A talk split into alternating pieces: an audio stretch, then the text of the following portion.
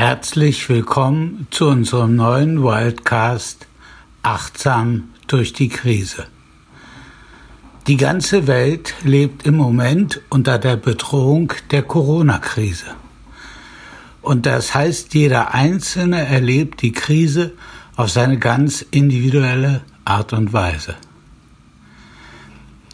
Wenn wir von Krise sprechen, meinen wir streng genommen zwei unterschiedliche Aspekte. Erstens die unmittelbaren Herausforderungen und zweitens unsere Sorgen bezüglich der Zukunft. Fangen wir mit der Gegenwart an.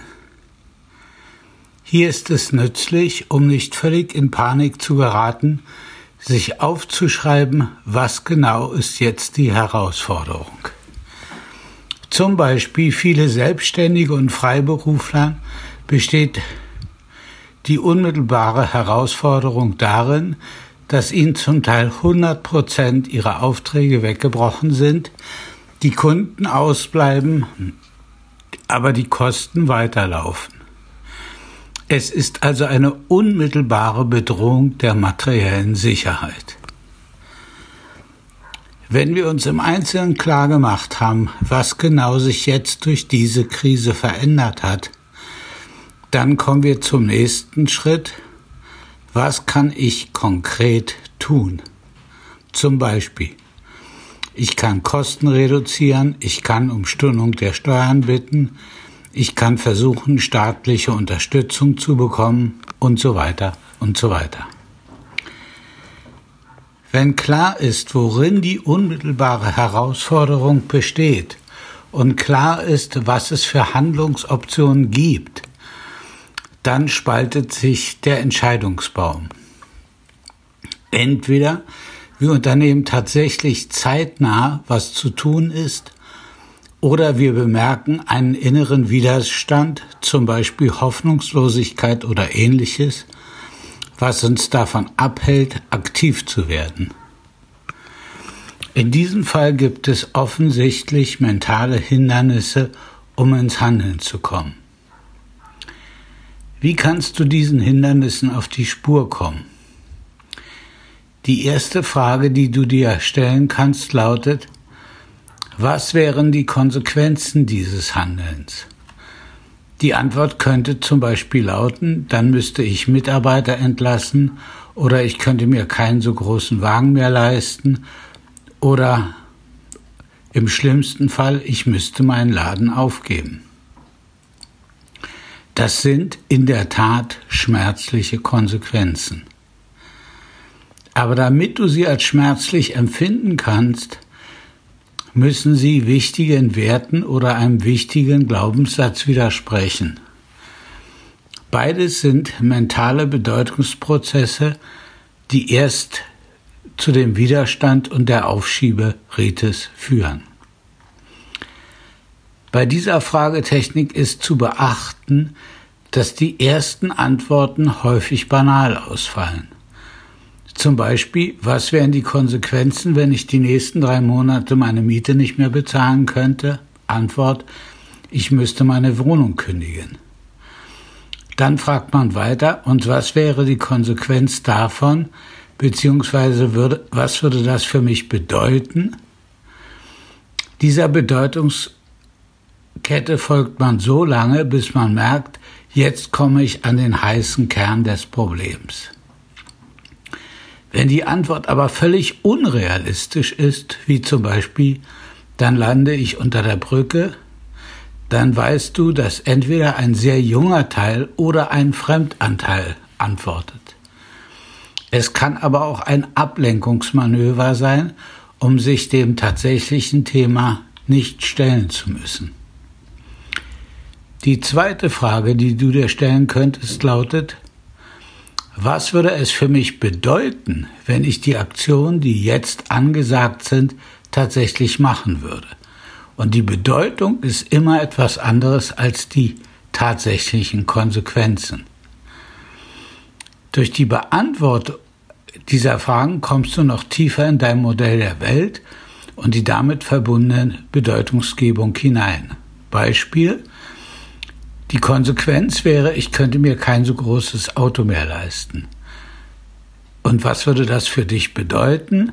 Ich würde einen Teil meines Sozialprestiges verlieren.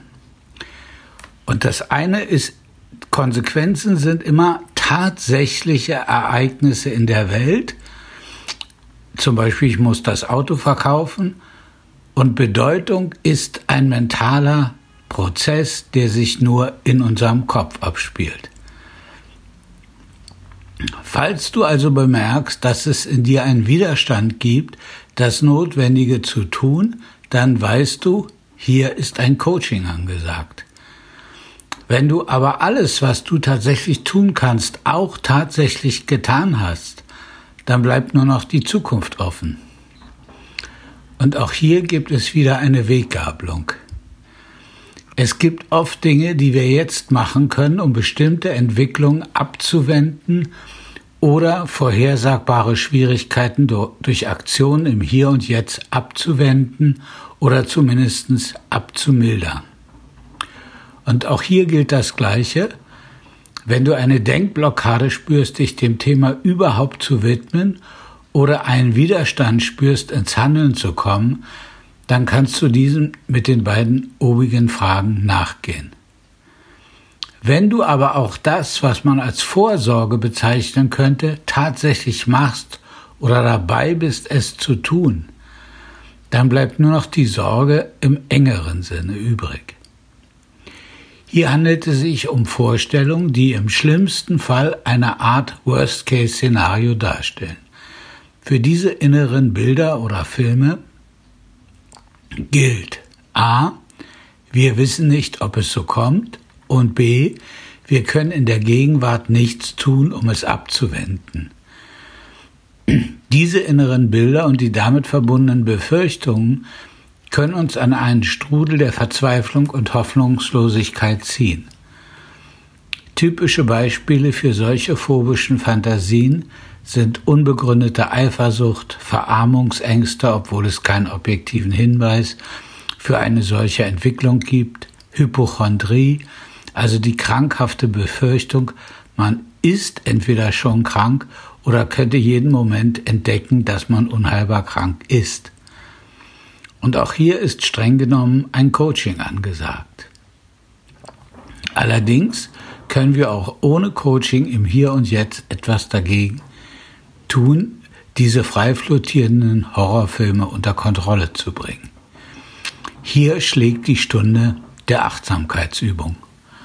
Du könntest dir dazu auch unseren Podcast zum Thema Achtsamkeit anhören oder du machst folgende kleine Übung. Erstens. Auslöser. Du spürst Panik und merkst, wie deine Gedanken um Schlimmes in der Zukunft kreisen. Zweitens. Du richtest deine Aufmerksamkeit auf das, was du tatsächlich siehst und hörst und sagst das laut vor dich hin. Mindestens fünf Dinge, die du siehst und fünf Dinge, die du hörst. Drittens. Dann gehst du mit deiner Aufmerksamkeit in deinen Körper und beschreibst dir wieder ganz ausführlich deine tatsächlichen Körperempfindungen. Und gehe ganz systematisch durch den Körper, vom Kopf bis zu den Fußsohlen. Vermeide es, die Empfindung mit einem Gefühl zu verbinden. Sage zum Beispiel nicht, ich spüre Angst, sondern mein Herz zieht sich zusammen oder mir ist schwindlig. Viertens, du orientierst dich wieder in die Gegenwart und fragst dich, wo ist das Problem? In der Gegenwart kann es die oben beschriebenen Probleme gar nicht geben. Sechstens, nur weil du diese Übung ein oder zweimal gemacht hast, wird das Problemkarussell in deinem Kopf nicht aufhören. Aber je häufiger du dich ganz bewusst mit deinem Hier und Jetzt verbindest, desto weniger Macht hat der Monkey Mind über dich.